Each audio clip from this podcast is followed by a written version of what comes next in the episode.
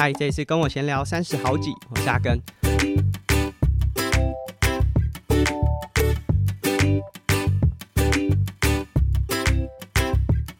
节目开始之前呢，先来和大家预告一下，接下来在三四月呃会有的一些活动。那有些需要报名，那有些就是你到现场应该就可以看到阿根。其中蛮多活动，我觉得蛮有趣，而且也很推荐给大家。那首先是在下周，就节目播出的下一个礼拜，从三月二十二一直到二十五号，阿根会在南港展览馆的自行车展。那这次我是工作，就不是呃这种公开行程，不是什么教学啊，还是课程，单纯就是接了一个工作。那我负责的主要是在一馆的户外区。那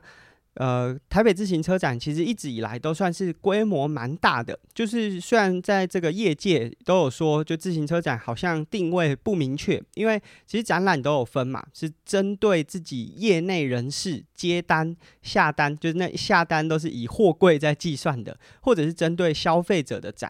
那台北自行车展以前是比较否这个呃业内人士在做下单确认新年度规格，不过。因为它的地理环境，还有台台湾其实自行车骑乘的人也蛮多的，所以就有点定位不明确。它到底是要针对这些外国的厂商来湾台湾接单，还是要针对消费者？所以其实是都有啦。它在比较大规模的展区会有这种豪华的的视觉，但它有小房间可以让。业内人士进去里面开会，所以如果你是对自行车有兴趣的伙伴，我是蛮推荐，就是可以播个可能一个下午。说真的，就我自己，无论是早期有在里面工作过，或者是参观展览，我是觉得半天有一点点不太够。就是展区其实都蛮大的，然后种类也非常多，你可能光是想要去了解一个区域，就可能就要花掉一两个小时。所以，呃。总之就是希望大家如果有机会的话，可以花一点点时间去逛逛。那这次都会集中在南港展览馆的这个区块，以前还会分成就是不同的展区，移动起来是蛮麻烦的。就以前会分成呃市政府那边的世贸和南港展区，那其实是有一定距离，虽然有接驳车，但是呃在台北市的交通可能也要花个二十分钟、三十分钟才有办法做移动啦。那这一次都集中在南港，那。包含在户外呢，也有针对消费者的这种试乘体验。那我自己是负责在一馆世贸呃南港展览馆一馆的户外区，所以如果大家有到现场的话，也欢迎呃我。当然不会一直都在那个区域，但是如果你有遇到阿根，或者是你就传个讯息，呃，也许可以聊聊天。就是我的工作呢，还蛮就时时间上是蛮弹性的，但是大部分的时间就会在自行车展的这个区域。那在台北自行车展结束之后呢，在四月中我会有两场跟欧恩跑鞋的这个试跑会。那欧恩跑鞋大家不知道印象是什么？就是它可能不像。这些大品牌就是传统型的运动品牌，这么广广撒赞助，或者是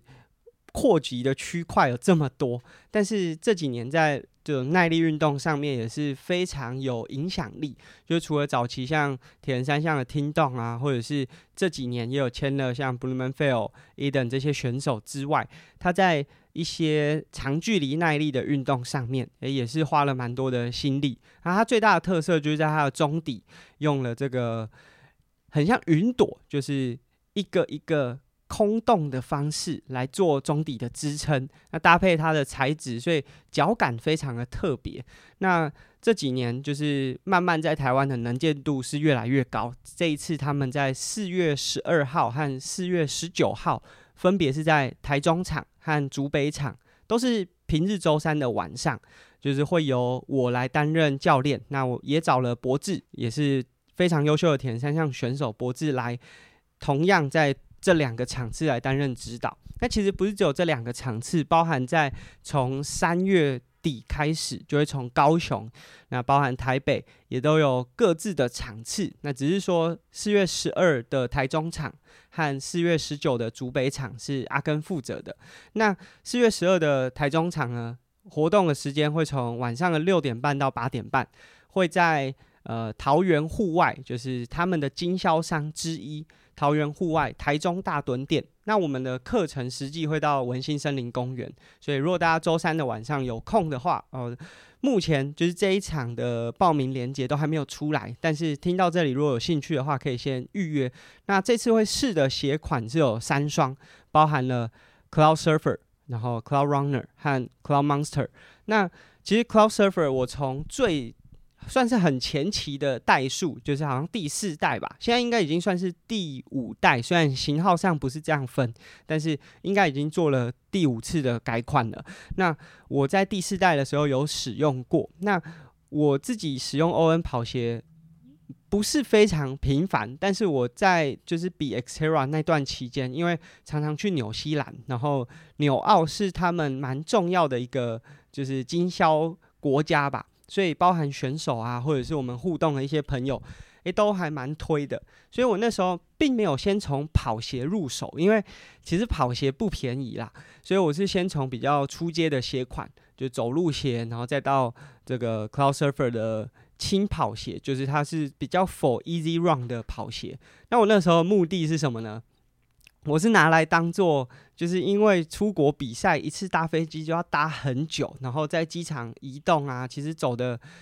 里程也不少，就光用行走的里程也不少。那那时候就会想要一双比较舒服，穿起来，呃，你无论是在飞机上还是就是移动等飞机。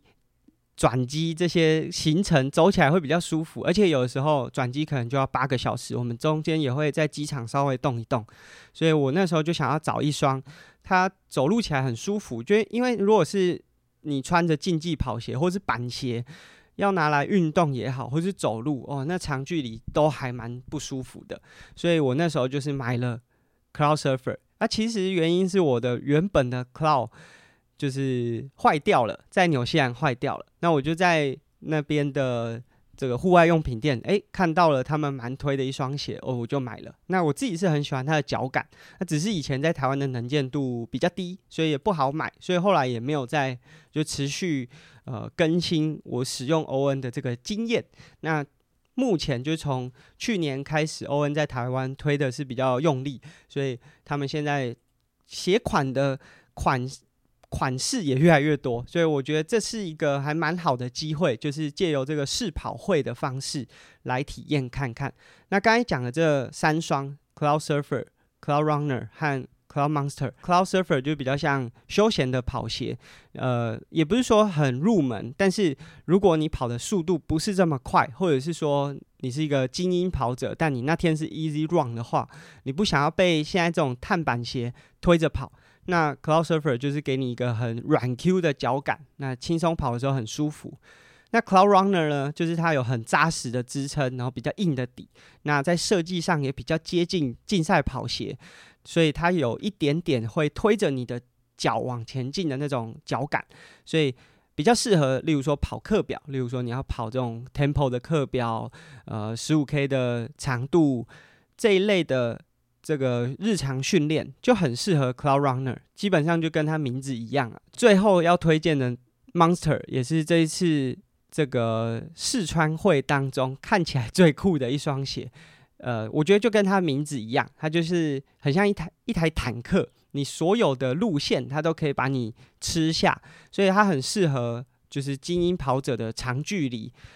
就是你在做这些训练或者是呃。包含有上下起伏的地形的时候，它的无论是缓冲也好，还是跑起来的感觉，都好像它不会受限于任何地形或者是任何距离，它可以帮助你吃掉任何的里程或者是地面环境。所以这三双鞋呢，就是当然，如果大家报名的时候，它都会进一步的分享。呃，在台中场是在四月十二号周三的晚上会举办，竹北就是新竹的竹北呢，是在四月十九啊，也是晚上的六点半到八点半。那呃，它的门市呢会从会从 Intersport，就是也是 ON 有的经销点，一直我们会选在竹北那边有很多的公园，那我们选了其中一个水郡森林公园，那距离门市也没有太远，所以我觉得可能。桃园新竹的伙伴可以选竹北场，然后如果你是台中的伙伴，就也许可以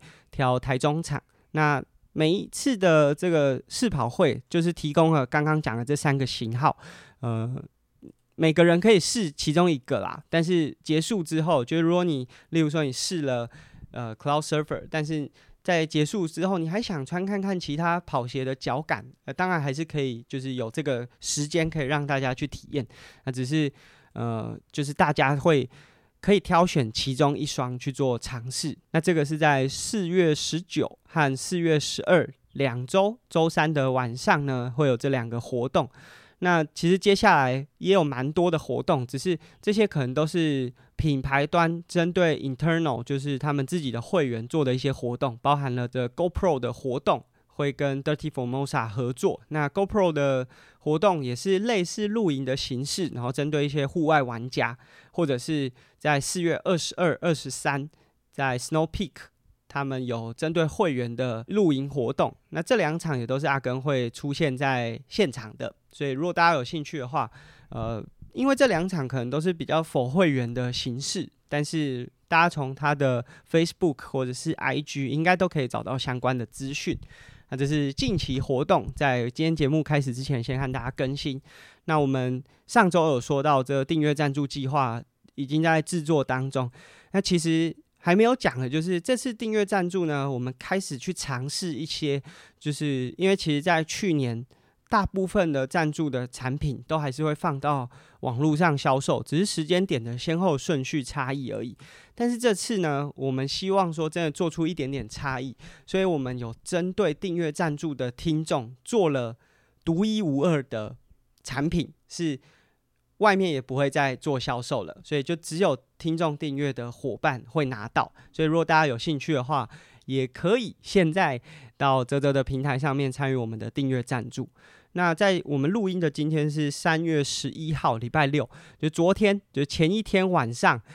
中华队对意大利才打了一个哇非常精彩的比赛。就是其实我前一天有听这个 Fox Sport，就是在美国的节目，他们的 Podcast 节目在讲，他们是每天哦都会针对就是那一天 WBC 有打的队伍呃战战况，然后做一些分析，或者是。隔一天会有哪些赛程？然后他们主持人看好的队伍，然后甚至他们会把比分，因为其实比分就凸显出，诶，他们对于这个队伍的打击比较看好，还是守备，或者是两支队伍的实力悬殊程度到什么什么阶段？那其实，在那个 Fox Sports 的这个讲评里面，他们就说，他们认为意大利对台湾，意大利会以七比一赢台湾，所以其实。意大利被戏称是就是美国队的二军呐，虽然还是有很多意大利的选手，但大家也知道欧洲的棒球并没有那么盛行，所以其实很多是也许他的父母是有意大利的血统，那因为这样打经典赛，就是这次经典赛的这个参赛资格认定是比较宽的，它不是真的你要获得那个国家的国籍你才可以打，它的认定是从。追溯到你的父母那一代，那所以这个就让很多国家就是有机会可以找到呃比较强的选手。诶，其实中华队也有机会啦，就是现在在美国，呃，非常就是他去年升上大联盟，然后表现就非常突出的 Corbin，其实他也是就是父母之中其中一位是台湾人，但是他最后是没有接受这个征召。那其实不得不说啦，就是。看了这一次第一场打完之后，你就会知道为什么这些选手这么既期待，就是他们打中华队代表台湾出去比赛，当然是很开心的一件事情。而且，甚至其实选手如果在高层级的对手当中，你能够打出好的成绩，其实也在国际上会获得一些关注。但是为什么就是台湾的这些选手这么畏惧征召？他们也不是不想，但是真的就是既期待又怕受伤害。因为我们看完第一站之后就可以知道，哇，这个一日球迷真的超级多。那我说真的，这个也没有什么不好，因为每个球迷一定都是从一日开启，然后慢慢变成呃对棒球有兴趣，然后可能 follow 哪一位球员，然后开始关注他所属的队伍这样子。那其实因为像我们自己是很常都有在看球，所以像大家都觉得哇，郑宗哲好像好厉害哦！就是以前怎么都不知道这个人，诶，其实是大家并没有关注啊。其实他在无论是美国职棒小联盟体系的农场排名都是非常前段，而且非常备受看好的球员。那我觉得这次中华队已经是，就是就我们自己以前这样看起来，就是凝聚力最好，而且整个完整度也很高。当然，大家会说什么投手丢的抖抖的，这个也就是是现况嘛。就是我们目前能够派出去的选手当中，大概就是这样子的选手。那唯一就是我自己蛮想和大家分享，就是大家会说这个调度啊，就是呃像。大家看昨天的先发投手江少庆，无论是在热身赛，或者是他去年在中职的表现，诶，怎么还这么信任他？就是我觉得，就就总教练林月平的角度来说，他当然会以他自己最靠近的那个那个联盟所看到的表现来做这个判断。那说真的，就是他们在中华职棒打的成绩怎么样，其实不能够直接。当做他们在国际赛会有的表现，一来是有可能中华职棒就是每次对战的组合就是这样，所以打者也好，或是投手也好，都已经摸透了那个对战的眉眉角角。那到国际赛，其实那就是一个从零开始，大家当然就是相信名牌嘛。那说真的，江少庆在呃富邦，他也是扣除洋将之外非常重要依赖的投手，所以。以这个总教练，他是中华职棒出身的教练选手来说，他一定是选靠近的。那如果我们就是把这个想法，因为我们都是用看经典赛，好像看一个外人在做决定，只是他代表的是我们台湾。但如果我们自己去思考自己身边，无论是你的选人用人，或者是你想要，就是如果你的呃位阶，就工作的位阶，或稍微有一点资源。你会选人的时候，那你也是选自己身边比较信任，甚至你也知道外面有其他的选择，或许比现在你选的这个人还要再好一点点。我觉得这就是人性嘛，你就是会选比较靠近你身边的人，然后比较你信赖的，你会觉得说啊，就算这个出错，这个我也是在我可控制的范围之内，所以这个就是人性。那。我们在看棒球赛的时候，常常会觉得说：“哇，那个调度怎么这么离奇呀？”其实单纯就是视角不同，然后大家的立基点不同。而且不得不说，假设啊，我是中华队的教练，我是林月平，同样的身份，就我也是在中华职棒出身，我是在中华队，呃，中华职棒当总教练，我当然也会很希望说，中华职棒的选手可以在这样子的舞台打出成绩，因为中华职棒真的是。面对超级多的酸民，大家会质疑说：“哇，这个选手打的成绩好，是因为球很弹，还是说呃这个联盟呃能力不好，还是怎么样？”但其实，在联盟里面还是有很多很优秀的球员嘛。就像我们昨天看这吉力吉奥巩冠，他在打全垒打的击球出数，诶，也是在昨天整整日的比赛当中，这个击球出数排名非常前段的。那昨天最厉害的就是这个击球出数榜，全部都是由中华队的选手，就是站在前半段。就无论是张玉成的全垒打，还是吉力吉捞巩冠的全垒打，他们的击球出数都是不亚于这些，不是说不亚于啊，就是完胜了这些外籍球员的。那如果就是我们把他们放在国际的舞台上，他们有好的发挥。大家就会发现，哇，其实中职不是我们想象的那么差。所以，就一个中职出身的总教练来说，我觉得，当然胜负是最第一优先的，就是以他当教练来说，第一优先。可是，如果可以有选择，而且其实这这一次就是选进去的这些投手，你说江少去、江少庆、吕彦青。然后王维忠，他们也都是过去曾经旅外的球员啊，也都是很优秀。无论是在三 A，甚至已经升上大联盟，或者在日本职棒有一定的稳定表现。那像这样子的选手，当然也会希望说，借由这样国际舞台，证明说，他们即便在中职打得顺风顺水，不代表说这个是因为只是在中职自嗨。这个我觉得是。就如果总教练是中职体系出身的，多多少少还会还是会有希望就是能够证明自己所属的那个联盟是真的有舞台的。其实我觉得这也是经典赛的一个很大的看点吧，就是因为扣除掉。每一队可能都有一些大联盟球员，大家知道他们在大联盟的表现之外，大家都会很想知道说，例如说澳洲的联盟，诶，他们的能力到底到什么程度？或者是说捷克他们也有自己的联赛，或者是日本职棒的选手到底能不能面对大联盟的球员？那其实日本在第一届、第二届就已经证明说，日本职棒最顶尖的那些那些选手是可以无痛接轨美国职棒的。就可能球风不一样，但是他们的能力是不亚于美国职棒的选手的。但是中华职棒一直就是让大家觉得说啊，那到底中华职棒的强度在哪里？我们的全垒打王真的在国际的舞台，在大联盟层级就有办法打全垒打吗？我觉得昨天的就是意大利对中华队的比赛，大概就已经证明说，其实台湾的球员就是有到那个水准。那当然。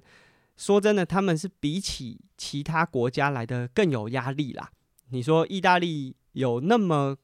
关注棒球吗？说真的，一来是没有被关注，好像是对于那个球员来说，好像是一件蛮伤心的事情。就是他自己在做努力的时候，没有被自己国家其他的人注意到。可是另外一个点来说，就是当关注这么多的时候，例如说像郑宗哲。姜坤宇，这些都是二十出头的选手，都是很年轻啊。那一来是磨练，二来就是压力。所以接下来还有好几场比赛，就是在我们节目播出前，就是都还有呃其他 A 组的预赛。那我自己是，就是我大当然也觉得说，中华队要从这个 A 组晋级到日本，这是真的蛮有难度，因为。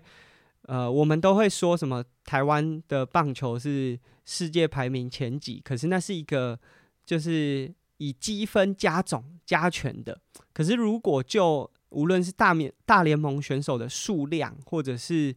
整个文化上，当然是还有很大的落差，这是我们心知肚明的。那就像人家常讲，也不可能从小都没有上音乐课，长大突然就要能够在国家音乐厅懂怎么。欣赏一场演奏会，那台湾的文化底蕴就是这样的时候，你怎么有办法期待说他们在经典赛突然就可以打打赢那些强权？所以说要可以晋级到日本，我觉得真的难度很高。可是我觉得就是保持一种看着，就这这一次的队伍的组成是很年轻的，就是看着这些年轻的球员，也许郑宗哲在打完这次的经典赛之后，诶。他的母队海盗队看到他在这个经典赛的表现，也许就直接让他直升呐、就是从比较小联盟低阶的这个阶段，直接往上快速搭电梯升上去，或者是哪一个球员他获得旅外的机会，我觉得这个才是就是更值得我们去关注的，因为就目前就整个 A 组也好，或者世界的排名来说，就。中华队是真的被排在这种十四、十五名的位置，所以我们是一个往上打。那往上打的好处就是，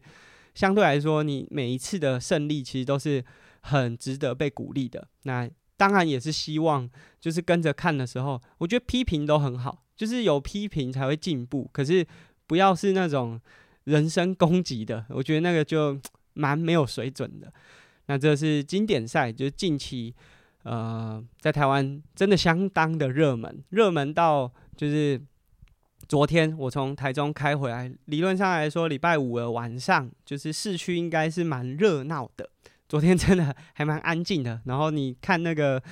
只要有餐厅，它是有电视的啊，都是在看这个直棒的转播，呃，在看经典赛的转播，所以这是近期还蛮多人关注的。那在最近就是我们办了两场“出发吧，小铁人”的活动，那好像都还没有和大家更新。那在台东的活动，我们有稍微和大家分享，但是台中场其实是阿根自己办的，就是场地自己租，然后 setting 制作物自己做。那当然，呃，幼师有提供了一些资源，就是包含了展架啊，或者是制作物啊，一些小东西。不过大部分是我这边来执行，然后大家其实就是呃，到现场之后，依照各自的角色来完成这一次的分享会。那我必须说，这次的分享会难度是非常非常高，因为在呃过去，我当然办过很多场分享会，包包含从南非回来的 Cape Epic，可是它就是一个就是很直接，你就是找到所有爱骑车人来参加就好了。出发吧，小铁人是我们希望是针对青少年或者是国小的学童，可是这些人是没有办法自己来到现场，所以你必须要针对家长。可是这样子的族群，你又要确保他是对运动，我们不期待说他是很喜欢铁人三项，因为如果真的要找很喜欢铁人三项，我们就去找那些有铁人三项社团的，就是。小铁人社团的单位去办就好了，但是我们我想做的就是，我想要真的是针对一些他对运动有兴趣，但是他可能不知道铁人三项，所以他的这个受众就变得极为隐性，就非常难找。那我自己开报名之后，呃，大概是从就是书版书籍出版之后，就二月初我开报名，一直到二月二十号。都只有三个人报名，就三组家庭报名。那当然就是我们自己还有跟 Lululemon 合作，然后跟台中的家福去做合作。我觉得这个可以先放在前面讲，就我觉得这是一个很棒的尝试，而且呃，最后我们做的真的蛮好的。就这个形式，就其实我们这一次的活动是有针对一些比较高需求。我我其实不太喜欢说弱势，因为到底怎么样是弱势？家里很有钱，但是爸妈不不太管他，然后这家庭教育很失败，这算不算弱势？所以我没有很喜欢用就是强势弱势来做区分。我觉得就是高需求这些家庭，他是呃可能比较难获得这相关的资源或者是资讯，所以我们和 Lululemon 呢，就是有找了家福合作，那请家福来询问他们合作的这些家庭有没有兴趣。我们也不是强制说啊，那就是。多少人，然后就直接把他们找来，是真的有兴趣的家庭，然后也是透过报名。那只是说报名的时候，他们不用负担任何的报名费，同时会有一本书，就一一个家庭会有一本书，然后包含他们可以享有所有跟付费报名一样的体验。然后同时在现场，我们也完全不去提及，就是参与的伙伴当中有家福的成员。那我觉得这个。就对我自己来说，我希望大家来参与的时候都是在一个公平的状态。现实生活当中要取得一个公平的参与是很困难的，就是你无时无刻都是在被贴标签的。就是你可能开始读书之后，你的成绩被贴标签。那有人知道你的家庭状况之后，你的家庭被贴标签。那出了社会之后，你的这个文凭也会被贴标签，就太多标签了。但是我们既然自己办了一个活动，然后我们是希望以运动为出发点，我们也知道运动是一个极为少数是可以让大家在没有标签的状况之下去公平竞争的一件事情。那我就希望从这个出发点开始，所以在现场其实。就有几组的家庭是由家福邀请来的。假设我们在现场去分享说啊，呃，现场有几位是呃家福的伙伴，然后他们是我们邀请来的。诶，其实就算这个大家没有异样，就是看起来表面都是没有什么特别的感受。其实对这些家庭来说，他在内心也都会帮自己贴标签。所以在举办的时候，我就特别跟，因为我们这次是有跟很多包含瑜伽老师啊，或者是呃 Lululemon 的伙伴，或者是我自己有找了选手来协助做这个维修，或者是铁人三项转换的这个小游戏。我就特别跟他们讲说，就是我们今天就都没有特别的去。分享说我们今天的组成有什么特别的不同？但那我们其实从整个活动结束之后，可以发现，其实他们在参与的时候也不会有任何的异异样，就是他们也可以很投入的参与。因为其实我们自己办过很多这种证书，或者是呃，就是你去你就觉得我是个 giver，我我就是是好像站在比较高的位置把东西给你的那个角色的时候，其实那个感觉就。我说真的，就对当事人来说就是一个压力。那我自己觉得，在这一次的活动当中，我们尽可能就是，虽然在参与的家庭当中有这样子的组成，但是我们尽可能的去降低，这个是我们需要很主动的去降低这样子的状况发生，然后让他们可以真的完全投入在参与这次的活动。诶，其实他们在现场，因为我们的缴费也都是事前就转账，所以他们在现场。在领取物资啊，或者是选座位啊，任何的环境当中，他都可以很自然的跟所有人一起参与的时候，我觉得那种公平参与的感觉是很棒的。那无论他们知不知道这个是呃，我们就是努力去营造出来的，我觉得至少他们在参与这样子的活动的时候，是可以获得更多的信心。所以这个是刚刚就稍微岔开来讲说，就是有家福的家庭参与，所以在。二月二十之前，就等于是活动前一周前，都还只有三组正常报名和家扶的伙伴。那一直到就是比较中后半段，就是因为这一次呃书籍出版之后，像爱的书库他们也有采购书箱，所以就借由他们的分享，也邀请到了一些对这个运动有兴趣的家长啊，甚至我。我们在现场的时候遇到一位是老师带着学生来参与，那我觉得这个感觉就真的很棒，这真的达成就是我们一开始设定的这个活动的宗旨，就是我不希望只是拿着一本小铁人的绘本跑去一群小铁人分享，我觉得那真的有点就是好像去讲他已经。可能已经很有兴趣、很想知道的事情，我觉得他当然很好，他也是分享了小铁人更深一层的一些知识或者是内容、故事给已经很有兴趣的人。可是，如果我们要推广、要往外推出去的话，那你势必要去找到一些潜在有机会喜欢上这个运动的族群。所以，这次的活动就是最终来参与的人，说真的。就是扣除几位就是邀请来的呃赞助商的伙伴，他们是已经有让小朋友比过小铁人，大部分的小朋友真的都没有玩过小铁人的活动，所以就在这样子的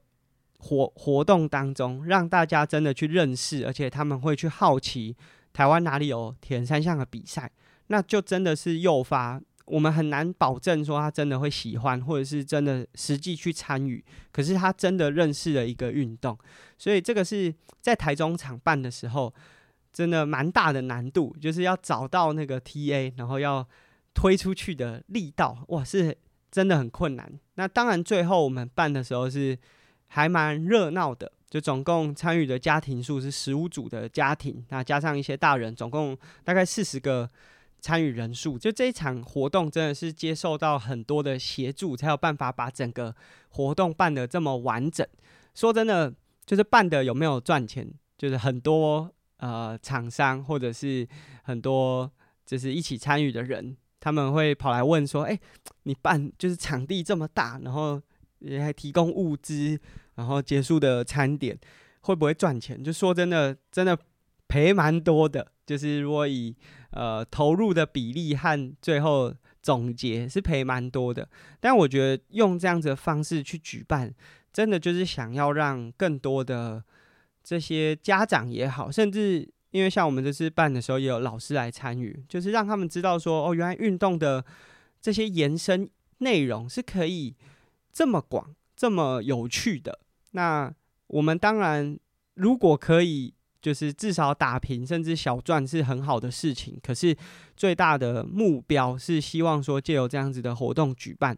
让更多的单位知道说，哦，我们可以这样做，可以用这样子的方式去推广一项运动。那我当然很期待说，后续呢，就是不是每一场都是像我这样子自己一个人自干办上去，但是有了一个示范之后，也许后面可以有更多学校有兴趣，或者是不同的单位有兴趣，那他们会愿意举办。那刚刚说到了小铁人。接下来讲一讲大铁人，在上上周，就是三月初的时候，这个拉法的完赛乐园，呃，我自己有蛮多学员是有去参与的，就是他们可能目标是 CT，然后想说借由这个完赛乐园就不关门的方式，可以让他们稍微检视一下自己的能力。那网络上的就是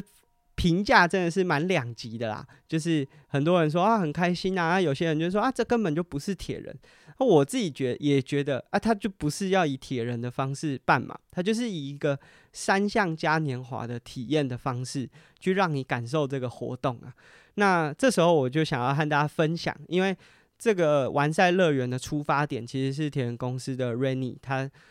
就是自己发想出来，然后希望他的公司团队去执行。哎，我自己也曾经在铁人公司上班过，当时我的工作内容是。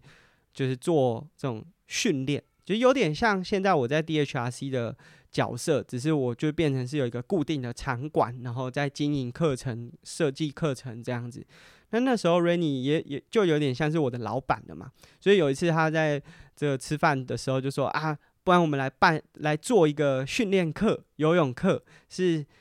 教大家只穿防寒衣不练踢水的。这个就我自己当时是教练的角色，我内心已经先翻白眼，我的表情不行呐，因为毕竟老板说的话。但是我们最后是没有做，因为我觉得这不是不是一件适合的事情。就是我们以训练为出发点的话，我们当然是以最正确的知识和正确的观念去带给我们的学员。可是大家这时候可能就会想说，那你是不是很不屑拉法完赛乐园？你是不是觉得去那边参赛的就不是？铁人选手不是玩家，然后这样子可耻？没有，我自己觉得，就如果就教练的角色来说，我当然会觉得这些东西是做的，就是这样子的方式是不正确的。就是不管是没有完赛时间，然后让大家在一个相对高风险，因为你完赛时间很长，就会让大家觉得说不太需要练，就是相对高风险的状态去参与一场活动。可是呢，这是以教练的角度，但是如果以推广的角度来说，我觉得他就是让大家有机会可以很亲民的去参与一场铁人体验，不会说是赛事。他也我觉得像这次的比赛，他是不续奖的，包含我们这次就我自己的学员有好几个都是总排名，还有像泽瑞他自己也有拿到名次，但不续奖，因为他的目的就不是让你在这里面去争个你死我活嘛，他就是希望用一个。我觉得很像一个大团练呐，他就是以嘉年华的方式办一个大团练，然后在每个关卡，无论是游泳、单车、跑步，你可以用自己的方式去体验这三项。那你如果能力可及，你就是用完全游的，你就是完全靠自己的能力去游，或者自己的能力去骑，自己能力去跑。但如果你还有一项真的是很恐惧的，你可以用辅具，或者是你可以用一些辅助的方式，让你先体验看看。那我觉得，如果立基点不同，呃，应该讲说视角不同，就我不是教练，我是以推广的角度的话，那我觉得很棒啊。假设我今天小朋友再大一点点，诶，我就可以带着我的小朋友一起，就是去享受这个三项的体验。再次强调，它就不是赛事，所以用这样子的方式，其实是可以让更多民众有机会去体验到三项的。当然，我觉得对一些很哈扣的铁人来说，他就会说啊，那你为什么不在日常生活就去体验？台湾也有很多地方可以，就是骑车啊，可以跑步，你可以把自己训练好，然后再去报一场比赛。那我觉得，诶，这就是问题所在嘛。说真的，台湾就是真的没有那么多地方可以这么友善的让你去从事这三项运动。例如说，呃，这水域，日月潭下水是会被抓的，所以。即便你很想，而且你可能也花了一点时间，但你终究是不知道你自己有没有能力在一个开放水域里面完成比赛。那假设我们当然可以去报一个活水湖的比赛，铁人三项赛，可是它是在一个很高压、高竞争张力的活动当中。那我们实际看到的状况是什么？就大家会趴在鱼雷浮标上面踢水踢完，那这对运动的发展有帮助吗？好像也没有。那其实大家如果不知道他的能力在哪里，他愿意参与的程度就会降低。所以台湾就本身就是一个高先进，就是先禁止的那个先进。所以包含像活水湖不能游泳，日月潭不能游泳，这其实就已经大大提升了大家参与的门槛。这个真的就是。很多民众如果有兴趣，那他可能也练了一段时间，但如果他没有进到那个环境，例如说铁人训练的团练，或者是参加一个社团，他就是真的没有办法，真的有效的去了解这项运动。所以我觉得，当然，如果就教练的角度，我会希望大家都是练得很好，然后完全做好准备去报名一场比赛。可是呢，就台湾对于做好准备这件事情的友善程度是很低的，所以利用一个非常趣味而且嘉年华性质的方式，让大家有机会可以真的很深度的接触这三项，然后而且相对安全，就是在这个会场当中，大家可以用一个很安全的。方式就是我们这一次原本大家可能会预期说啊，这个完赛乐园不关门啊，很多没练的人就来了，然后会受伤会怎么样？可是实际你看到的，诶，也没有什么人真的是因为准备不足，然后发生什么意外。因为大家如果知道这个环境是可以怎么样去避免他的恐惧的话，诶，相对来说他可以自己找到一个最舒服的方式去完成。那回来之后，他知道他自己与正规铁人三项挑战或者是赛事之间的差距，那他再来练嘛，再来去参加正式的比赛。然后我自己有一个内心的想法，就这些一直说这个比赛太趣味，而不是铁人，那不够正规的人，诶。啊，那你活水壶就不要每天都在问说可不可以穿防寒衣，因为如果真的要照这大会比赛的规则的话，其实台湾大部分的比赛是不能穿防寒衣的，有很多规则，包含关门的规则，大家都是踩在线边。如果真的要照非常正规比赛规则下去做的话，哇，那台湾可以完赛的铁人还真的不多。所以我觉得这个是拉拔用了一个新的方式。他让这铁人三项有机会用一个亲民的方式让大家入口去消化。那我自己如果就教练的角度，我也会觉得大家要练好，而且要非常哈扣的完成，就是对应的训练时数和准备，才去完成一场比赛。但那是比赛的前提啊。如果你把拉巴完赛乐园当作是嘉年华，它是一个铁人。可以去参与活动的嘉年华的话，诶，那这个就不是赛事的范畴讨论空间。所以，对于就网络上有很多人的讨论，我觉得就是视角不同。那你如果真的要去参加很哈扣的比赛，那欢迎参加 Ironman 的七十点三，或者是啊，虽然现在没有澎湖了，但你就是照着最严格的比赛规则，不跟车，然后水温。足够高的时候不穿防寒衣，不偷补给，哇，这很多在台湾很多目前的玩家都没有做到。那拉巴完赛乐园呢，就是用嘉年华的形式让大家体验铁人三项。呃，我并没有收台湾铁人三项公司的业配，我甚至没有接过他们，就离职之后没有接过他们的工作。但这大概就是我自己对于这个完赛乐园的看法。那我自己是蛮希望说，就像我们出发吧小铁人的目标。导向也不是那些已经准备好参加小铁人的人。我想拉巴完赛乐园的目标也绝对不会是那些想要 sub ten 或者是呃你的一一三要在五个小时以内的铁人玩家。所以就是它的受众是完全不同的。那这是我们今天的分享。诶，说真的，其实我刚过三十一岁的生日啊，上个礼拜礼拜三的时候是我的三十一岁生日，但这次。我是连完全那种回顾啊，或者是一些想要分享的想法都没有，就觉得现在就是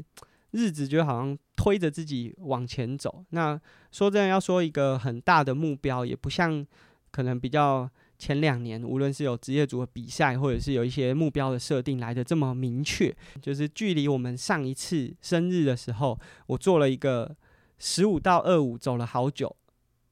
二五到三十，却眨眼即逝，就是感觉真的是一下子时间就不见了。但是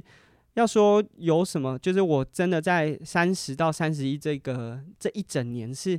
相对比较低落的。可是，在低落的过程中，还是保持产出，保持一些表现。那你就希望说能够更稳定、更顺利一些。那生活其实真的是蛮多挑战，然后也蛮多。新的挑战就是突然跳出来，那我也很感谢说，在这过去一整年，就在我这么低落的时候，就给我很多协助的伙伴，然后甚至我真的收到超级多，我从来没有想象过这些工作是我我有办法做的，但是他们都一一跳到我的眼前。那这些工作有些还持续在谈，就是我没有放弃任何谈的机会。就说真的，我自己去求职的这些工作都没有一个是。呃，真的很好的结果，其实就跟我求学一样啦。我求学的时候没有一个学校是我自己原本想读，然后真的考得上的。现在工作的这个状态，其实还是一个 freelancer，然后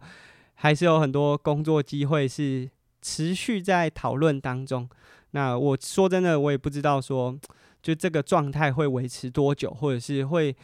往前一步呢，还是我就是往一个新的方向去发展，但。这个一年是真的高低起伏非常非常的剧烈，说起伏好像也没有，就是跌落然后持平。那希望说这个状态可以往好的方向发展。那今天我们的节目没有太多呃主，就是重点主题式的分享，但是就是针对这可能两周还有我接下来的活动，和大家做一个简单的分享。那我们在泽泽平台上面的订阅赞助呢，持续进行中。最新一期的订阅赞助会有只有订阅赞助伙伴才拿得到，然后外面也不会再做销售的样式，所以希望大家可以加入。那如果对我们节目有兴趣，欢迎在 Apple Podcast 上给我们评价或者是留言啊。听说最近 Spotify 上面也可以针对节目去做一些回应，尝试看看这些功能，给我们一些回馈。那我们就下期节目见喽，拜拜。